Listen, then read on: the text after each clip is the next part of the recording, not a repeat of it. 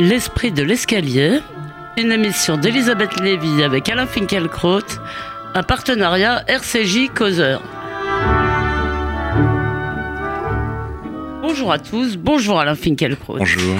Un spectre, un spectre entre l'Europe, le spectre du populisme. 170 ans après la parution du manifeste du Parti communiste, ce sont bien en effet les forces anti-système, anti-Europe et anti-immigration qui semblent pousser dans le dos par le vent de l'histoire. Et ce sont elles, elles qui donnent des cauchemars à toutes les puissances de la vieille Europe. Formule qui, sous la plume de Marx et Engels, désignait le pape et le tsar, Metternich et Guizot, les radicaux de France et les policiers d'Allemagne. Aujourd'hui, les dirigeants de Cinque Stelle comme ceux du Front National, du Parti Droit et Justice en Pologne et de Fidesz Union Civique en Hongrie, font feu sur le même quartier général, c'est-à-dire l'Union européenne, tenue pour responsable des deux maux qui inquiètent les peuples européens, la mondialisation financière et l'immigration massive qui paraît incontrôlable depuis la crise de l'été 2015 et les bras grands ouverts d'Angela Merkel.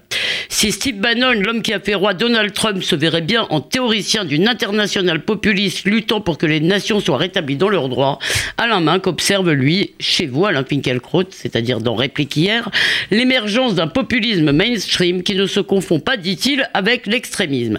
Mais malgré le peu d'effet des leçons de maintien multiculti sur des peuples qui répètent avec constance qu'ils ne veulent pas devenir minoritaires chez eux, nombre de bons esprits espèrent encore les rééduquer au motif que l'immigration massive serait bien plus inéluctable encore que le réchauffement climatique. Euh, argument qui signifie que les démocraties n'auraient d'autre choix que de tourner le dos aux aspirations des peuples. Vous nous direz peut-être, Alain Finkielkraut, si on peut échapper à l'alternative entre populisme et politiquement correct, et peut-être répondrez-vous à la question qui est aujourd'hui en une du Parisien, la France est-elle à l'abri? Et pour ne pas changer, nous aurons notre rubrique néo-féminisme après la première fête des femmes post-Weinstein. Alors, commençons donc par l'Italie, euh, où le résultat des élections a suscité l'habituel flot de commentaires outrés ou angoissés. Vous voulez vous rappeler les résultats, Alain, voulez-vous que je le fasse très rapidement Donc euh, le M5, donc le pardon, le mouvement 5 euh, étoiles a fait 32%. L'alliance Forza Italia est à 33, mais avec une nette avance de la Lega et seulement 13% parti de Berlusconi, près de 5% pour les Frères d'Italie, qui est un groupuscule carrément fasciste, et moins de 20% pour le Parti démocrate de euh, Matteo Renzi, ex-étoile montante de la politique européenne. Alors, la question en effet est de savoir si une déferlante populiste est en train de submerger l'Europe. Mais avant de répondre, je crois qu'il faut euh, s'entendre sur la signification du mot.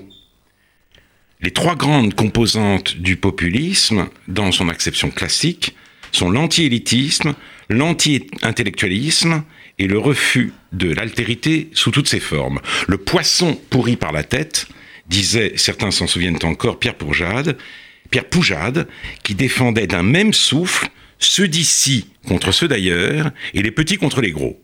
Cette façon de voir et de dire n'a pas disparu comme par enchantement, mais ce qui caractérise notre situation, ce qui la différencie notamment des années 50 du XXe siècle, c'est, pour reprendre l'expression très éclairante de Dominique Régnier, la percée du populisme patrimonial. Ce populisme-là invoque le droit à la continuité historique, car comme dit Ortega y Gasset, l'homme n'est jamais un premier homme, il ne peut continuer à vivre qu'à un certain niveau de passé accumulé, voilà son seul trésor, son privilège, son signe, et l'enracinement dont le populisme patrimonial se réclame n'a rien de végétal, c'est l'inscription dans une communauté de destin et de culture. Ce populisme ne reproche pas tant aux élites d'être coupées du réel que d'avoir sacrifié l'héritage dont elles avaient la garde à ces principes désincarnés qu'on appelle les valeurs. Après Hitler, on a voulu purger les identités collectives, nationales ou européennes, de toute consistance identitaire sur le modèle habermasien du patriotisme constitutionnel. Il n'y a donc plus d'élitisme patrimonial et c'est le populisme qui remplit ce vide. Le peuple ou certains segments du peuple veulent la préservation d'un monde que les classes dominantes ont entrepris de remplacer par les règles du marché et du droit. Voilà, donc, donc je voulais juste préciser, donc c'est bien, aujourd'hui vous avez des élites qui en somme sacrifient euh, l'héritage et qui veulent rompre qui pratiquent une forme de table rase. Voilà, exactement. Et cette attitude, cette attitude populiste, c'est un peu exagéré peut-être. Mais j'ai pas dit non, j'ai dit simplement qu'elles veulent remplacer, voilà. elles veulent remplacer le, le, le monde ancien, on mm. parle sans cesse de nouveau monde, hein, euh, par les règles du marché et du droit, la circulation, la fluidité. Et l'attitude populiste est qualifiée de xénophobe. Ainsi confond-on dans un même opprobre euh, la haine ou la peur de l'étranger et la douleur de devenir étranger chez soi. On peut glisser de la peur à la haine. Non, on peut glisser, pardon, de la douleur à la peur et de la peur à la haine. Certaines formations politiques en Europe cèdent à cette horrible facilité, comme par exemple le Front National en invitant à son congrès de refondation le suprématiste blanc Steve Bannon, mais ce n'est pas en stigmatisant la douleur, mais en lui donnant statut et en cherchant les moyens d'y remédier qu'on pourra faire barrage à ces mauvais penchants. Est-ce qu'on peut pas dire tout de même que précisément c'est une des grandes responsabilités du Front National de Jean-Marie Le Pen, si je reprends votre euh, votre formulation, c'est d'avoir euh, euh, enseveli la douleur et même la peur sous la sous la haine ou sous la détestation. Oui, bien sûr, c'est exactement ça. Le Front National d'avoir finalement frappé tout refus ou toute critique de l'immigration massive du saut du racisme. Exactement. Vous avez tout à fait raison. D'où la volonté qu'a le Front National de se dédiaboliser, et il faut en tenir compte, mais je crois que c'est une régression que d'inviter Steve Bannon à un congrès dit de refondation. C'est-à-dire il y a deux gestes simultanés. D'un côté, on supprime le poste de président d'honneur pour éliminer complètement Jean-Marie Le Pen, et de l'autre côté, on invite Steve Bannon. Voilà. En tout cas, il y a là, euh, il y a des mauvais penchants hein, que certaines formations politiques reprennent à leur compte. C'est aux autres d'y faire barrage, mais précisément en prenant à leur compte la peur de devenir étranger chez soi. Et en attendant justement qu'elle le fasse, comme l'écrit Guillaume Perrault dans le Figaro, des masses d'Italiens ont eu le sentiment que la volonté résolue d'un changement radical en matière d'asile, d'immigration et de nationalité ne pouvait trouver une expression, bien sûr, au Parti démocrate, celui de Matteo Renzi, ni même à Forza Italia, prisonnière de son europhilie inconditionnelle et solidaire des règles juridiques contraignantes imposées par l'Union. Une majorité du pays a ainsi rappelé à ses élus qu'il n'était pas là pour la surveiller, mais pour appliquer sa volonté. Volonté non seulement xénophobe, mais europhobe, dit-on. Mm, mm, Ce sont mm, les deux reproches.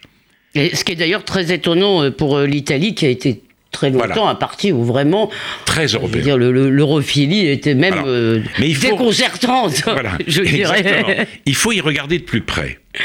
C'est-à-dire, au nom des, des réquisites de l'économie, des exigences de la morale et de l'avantage que représente la diversité culturelle, le Conseil européen et la Commission réclament, avec une constance que rien n'entame, toujours plus d'immigration extra-européenne. Or, en changeant de population, l'Europe est amenée à changer d'identité. Si, comme le dit Stephen Smith dans les colonnes de Causeur, l'africanisation de l'Europe est inéluctable, l'Europe ne sera plus l'Europe. Tout simplement. Qui donc est europhobe? Celui qui ne supporte pas de voir disparaître la civilisation européenne ou celui qui ne la voit même pas agoniser, obnubilé qu'il est par les droits de l'homme, les valeurs universelles et l'anti-élitisme. Et c'est là que je veux en venir, c'est là l'essentiel. L'anti-élitisme des élites, telle est la grande et triste nouveauté de notre temps. Bérénice Levet, mhm. dans son livre le crépuscule des, idoles progressistes, en donne deux exemples, plusieurs exemples éloquents. J'en prendrai deux. En 2015, la médiathèque musicale de Paris organisait une exposition dont l'intitulé était Le classique ne me rasera plus. L'argumentaire. Sérieuse, la musique classique Allons donc. Raffinée, distinguée, élégante. Élégante, tu parles. De la caricature au gag, de l'humour tonique au mauvais goût le plus radical. Venez découvrir comment l'édition phonographique a pu casser l'image un peu surannée et élitiste de la musique classique à travers une sélection de pochettes issues des collections patrimoniales de la médiathèque. Et puis, la folle journée de Nantes, en 2008, eh bien, a présenté Schubert, relooké, en costard sans cravate, en sans cravate et parfaitement à l'aise dans ses baskets. En 2010, Chopin, affublé d'un polo rouge, la main sur la hanche, était représenté bras dessus, bras dessous, avec une George Sand en t-shirt blanc, portant une inscription en rouge. Le message était passé, Chopin et ses copains. Oui, le problème, le problème c'est que vous n'êtes pas cool, en fait. Voilà. Vous n'êtes pas cool alors. Mais l'élite progressiste efface, efface la spécificité, dénie la grandeur de la culture européenne pour en faire un appendice de la culture mondiale. Mmh. Une prémonition du rap, en quelque sorte. Oui, puis en plus, la, la, culture, la culture des élites, des anciennes élites, était élitiste pour le coup, et Mais donc voilà. difficile. La grande culture, disait Steiner, ça n'est pas accessible très facilement à tout le monde. Donc, oui, euh, on peut donc essayer de la rendre accessible, Oui. mais elle a un caractère élitiste, ne, ne fût-ce que parce que elle est meilleure Hmm. que, euh, que l'industrie culturelle, disons. Et donc, alors même qu'elle milite ardemment pour le renforcement de la construction européenne, cette élite apporte le concours de son anti-élitisme à la dissolution de l'Europe. tout en pleurant et tout en euh, euh, dénonçant euh, très bruyamment toute critique des élites, justement. C'est-à-dire. ce Oui, les deux. les- les- Voilà. Parce que. Toute critique des élites venues du populisme est évidemment stigmatisée, mais d'un autre côté, on pratique au sein des élites un, un anti-élitisme forcené. Mais juste peut-être que je vous laisse poursuivre parce que Non, j'ai fini. non une seconde tout de même pour répondre alors quand même à la question du Parisien. Si vous voulez, pour répondre à ces deux questions. D'abord, comment éviter l'alternative entre le politiquement correct, si vous voulez, le plus plat et le plus euh, dénégateur d'un côté, et ce populisme, disons, euh, euh, qui peut être peut-être dangereux de l'autre.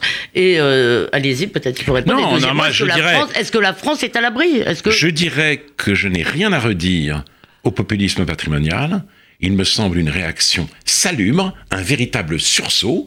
La question, c'est celle du glissement dont je parlais tout à l'heure. oui. la douleur de devenir échanger- étranger chez soi, devenant peur et haine, certains partis, évidemment, opèrent un tel glissement.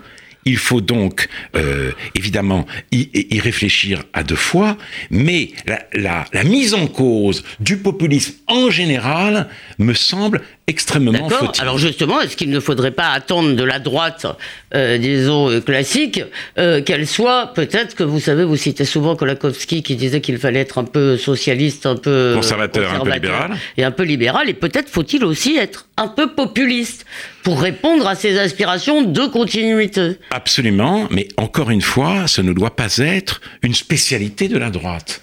Cette aspiration de continuité, cette aspiration à la continuité culturelle doit être prise en compte par tous les partis, par toutes les formations politiques, chacune y apportant sa propre tonalité, sa nuance. Pour le moment, elle est réservée aux partis que l'on dit d'extrême droite, et je considère que c'est une catastrophe. Oui, mais alors est-ce que, est-ce que, si vous voulez, la- le, le Trumpisme, est-ce que la Trumpisation, puisque c'est ça dont il s'agit, est possible en France? Est-ce que vous pensez? Oui, eh ben, est- la, la venue de Bannon montre qu'elle est possible. Et en même temps, c'est très étrange, si vous voulez, parce que euh, le Trumpisme, c'est un, p- c'est, c'est, c'est le de la vulgarité. C'est-à-dire, on parle peuple, on casse le langage sophistiqué des élites.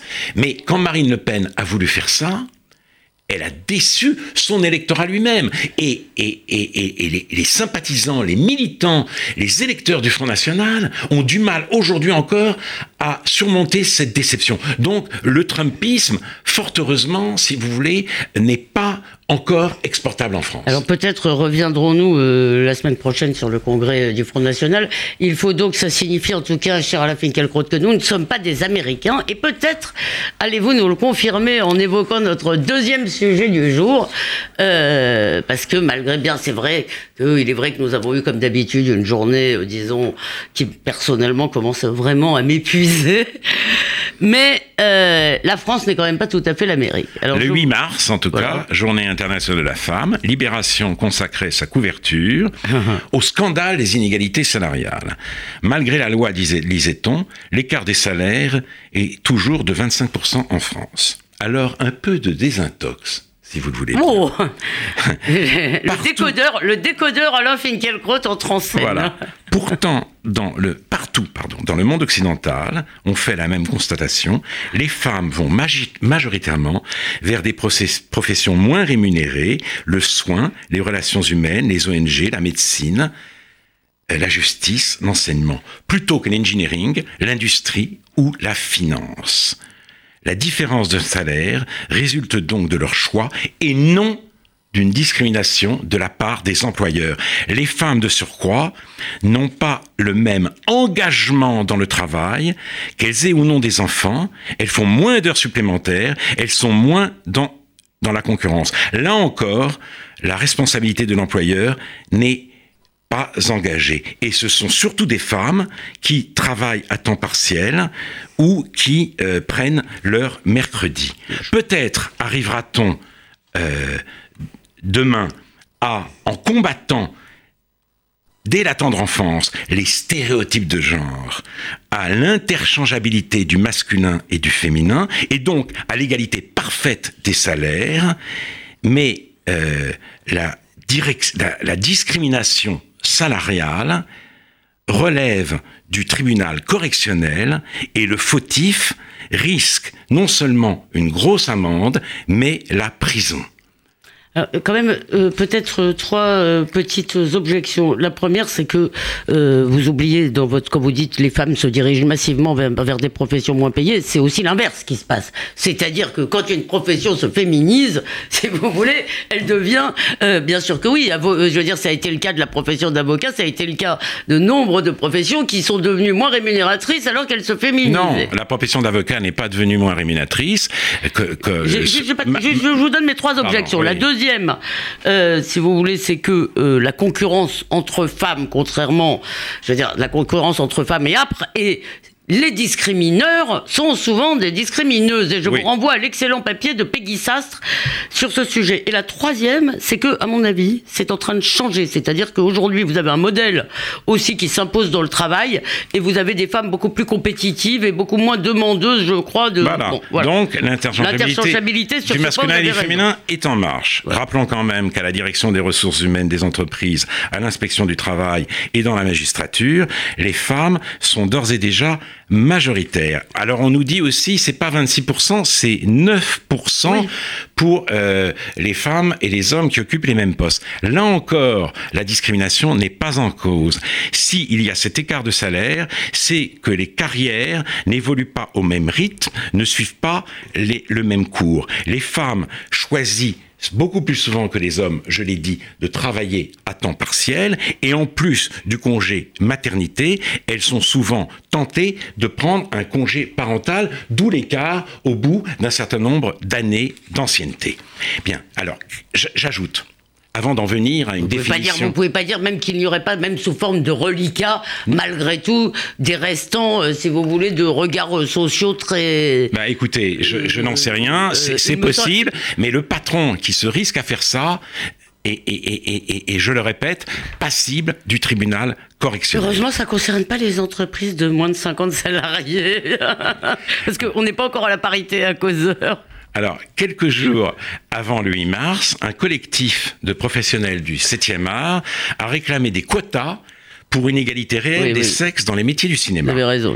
Il s'agit, écrivaient notamment Annie Dupéret, Isabelle Carré, Eva Darlan, Yamina euh, Benguigui, de mettre fin à la répétition, à la répartition inéquitable des subventions et de faire émerger de nouvelles figures dans la création et l'industrie de la culture. Le cinéma a besoin de l'imagination des femmes, de la fabrication de leurs images et de leurs histoires, pour en finir avec les stéréotypes vénéneux de l'esthétique dominante. Autrement dit, Fellini, Bergman, Charlie Chaplin, Alain Resnais, Lars von Trier ne sont pas des artistes singuliers, irremplaçables et insubstituables, ce sont les représentants de la jante masculine. De même les femmes, elles doivent être entendues en tant que femmes, en tant qu'exemplaires de leur espèce. Et de l'exemplaire à l'exemplarité, il n'y a qu'un pas allègrement franchi par Frances McDormand lors de la cérémonie des, Césars et à sa suite par Augustin Trapenard sur France Inter.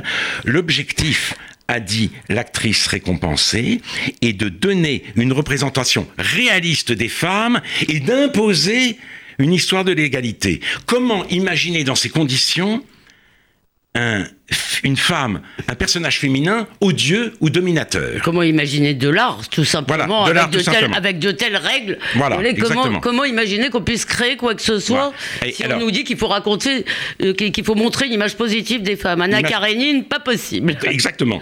Dans Le Monde, daté du 9 mars et paru le 8, Hélène Becmézian et Sylvie Kaufmann affirment fièrement, cinq mois après après, MeToo est toujours là. Elle salue le hashtag lancé par Sandra Muller, elle-même cible de comportements déplacés, balance ton port. La violence de cette formule était révélatrice de ressentiments accumulés par celles qui subissent en silence, euh, euh, conscientes de la protection accordée par la société au système de la domination sexuelle. Je rappelle que la France dispose de l'arsenal juridique le plus répressif à l'égard des comportements machistes, et je voudrais à mon tour, après cinq mois de campagne effrénée, dresser un bilan et risquer une définition du néo-féminisme. Très bien. Libérez votre parole, Alain Finkielkraut. Allez-y. Le néo-féminisme est un amalgamisme. Les viols et les propositions indécentes sont mis dans le même sac le port de Sandra Muller lui avait dit qu'elle avait de gros seins et qu'il allait la faire jouir toute la nuit. Elle a été scandalisée, il n'a pas insisté. Le gouvernement vient de faire entrer cet amalgamisme dans la loi en instaurant le délit d'outrage sexiste qui crée une continuité criminelle entre des comportements totalement dissemblables. Le néo-féminisme est un réalisme socialiste, vous l'avez dit vous-même. Dans un monde où le mal vient du mal et du mal exclusivement, les femmes appartiennent toutes au camp du bien et c'est leur souffrance et leur révolte que l'art a pour mission de mettre en scène. Le néo-féminisme est un combat acharné contre ce qui reste de différence des sexes dans les façons d'être euh, euh, de, de, faire et de sentir des hommes et des femmes. Le néo-féminisme, enfin, est un bovarisme. Oh. Comme les contestataires de mai 68 qui se prenaient pour des révolutionnaires ou pour des résistants, CRSSS, les néo-féminismes, féministes, pardon, vivent dans un monde imaginaire et se conçoivent autres qu'elles ne sont. Certes, il y a des abus de pouvoir, mais des femmes en commettent aussi. Il y a, il y a des violences, des agressions, des atteintes sexuelles, mais le Monde a mis en place, le journal Le Monde a mis en place une task force, une quinzaine de personnes, personnes 15 personnes oui, d'une quinzaine de personnes pour décrire un système d'oppression, alors que jamais dans l'histoire de l'humanité, les femmes n'ont été aussi libres qu'aujourd'hui en Europe occidentale. Et si les choses changent demain, ce sera du fait de la déseuropéanisation de l'Europe. Alors, soyons clairs, je ne me remets pas en cause les conquêtes ni les victoires du féminisme, je m'inquiète de la victoire que le néo-féminisme est en train de remporter sur le féminisme de Simone de Beauvoir et d'Elisabeth Badinter. Et je suis frappé, je voulais vous poser la question, on est 50 ans, on, va fêter les 50 ans de 68, et je suis frappé par le fait que, en fait, les, gens qui se situent en quelque sorte dans l'héritage de 68 semblent détester un certain nombre de libertés. C'est-à-dire, euh, effectivement, ils ne voient pas que, la, par exemple, la, la, dimension de la liberté sexuelle, de la libération sexuelle a complètement disparu. Comment est-ce que vous expliquez ça? Est-ce que c'est ce qu'on appelle le backlash? Je ne sais pas si c'est un backlash. Hein. Euh, je ne crois pas qu'elle ces féministes contesteraient la libération sexuelle, mais elles veulent euh, si vous voulez, une liberté démocratique. C'est leur utopie. Et normée quand même. liberté dans le consentement mutuel et dans la transparence absolue. Donc, elles font la chasse à l'ambiguïté dans les rapports humains. Vous avez raison, mais elles veulent une norme aussi, elles veulent ériger une norme. C'est en ça qu'elles sont euh, contre la liberté. Et puis elles demandent quand même des sanctions tout le temps. Elles veulent, elles veulent des sanctions. Dans les mesures euh, annoncées par le gouvernement, on est quand même tout le temps dans la coercition. Donc, mais tout de même. Alors, il y a un autre, il y a un autre point sur lequel je, vais, je, vous avez tout à fait raison. Mais il y a un autre point sur lequel je, je voudrais insister. En Iran, les femmes sont emprisonnées, vous le savez, quand elles ôtent le voile. Et le 8 mars, le 8 mars, le guide suprême de la République islamique opposait la chasteté de la femme musulmane à la femme occidentale, instrument de stimulation sexuelle pour les hommes. Cette coïncidence devrait amener à réfléchir et à ne pas se tromper de combat. Mais peut-être que l'effet de cette campagne et l'un de ses objectifs, c'est en proclamant que le sexisme règne partout, d'effacer la différence pourtant criante entre la civilisation occidentale et le monde islamique. Alors ça demanderait peut-être des développements, mais on va finir sur une note plus légère. Cher Alain Finkielkraut, vous êtes un amateur de cyclisme. Vous savez que dans le grand mouvement, dans, la grande, une des conséquences de l'affaire Weinstein, c'est la disparition prochaine des, comment on appelle ça, les, animatrices, là, les pin-up qui sont sur le Tour de France. Ah bon Oui, mais j'aime le cyclisme. De toute façon, les pin-up sur le Tour de France, on les voit pas à la télévision. Ah si je les voyais à la télévision, peut-être que je demanderais qu'elles restent. Bon, d'accord. on voit surtout les coureurs. Et, euh, et euh, l'un des progrès, euh, semble-t-il, maintenant, c'est que la marchandisation du corps des hommes est, semble-t-il, aussi en marche, avec nombre de publicité. On y reviendra. il est trop tard pour moi. pour faire carrière dans la publicité. Ah Sinon, j'y aurais réfléchi. je, ne dirais pas ça à Alain Finkielkraut.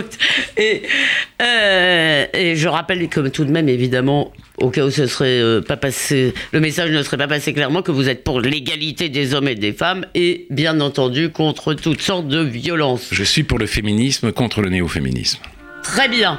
Merci de cette conclusion. Merci, euh, cher Alain Finkielkraut, d'être toujours sur le qui-vive. D'ici dimanche prochain, on peut vous lire dans le nouveau Causeur et réécouter cette émission sur causeur.fr et radio-rcj.info. Bonne semaine à tous.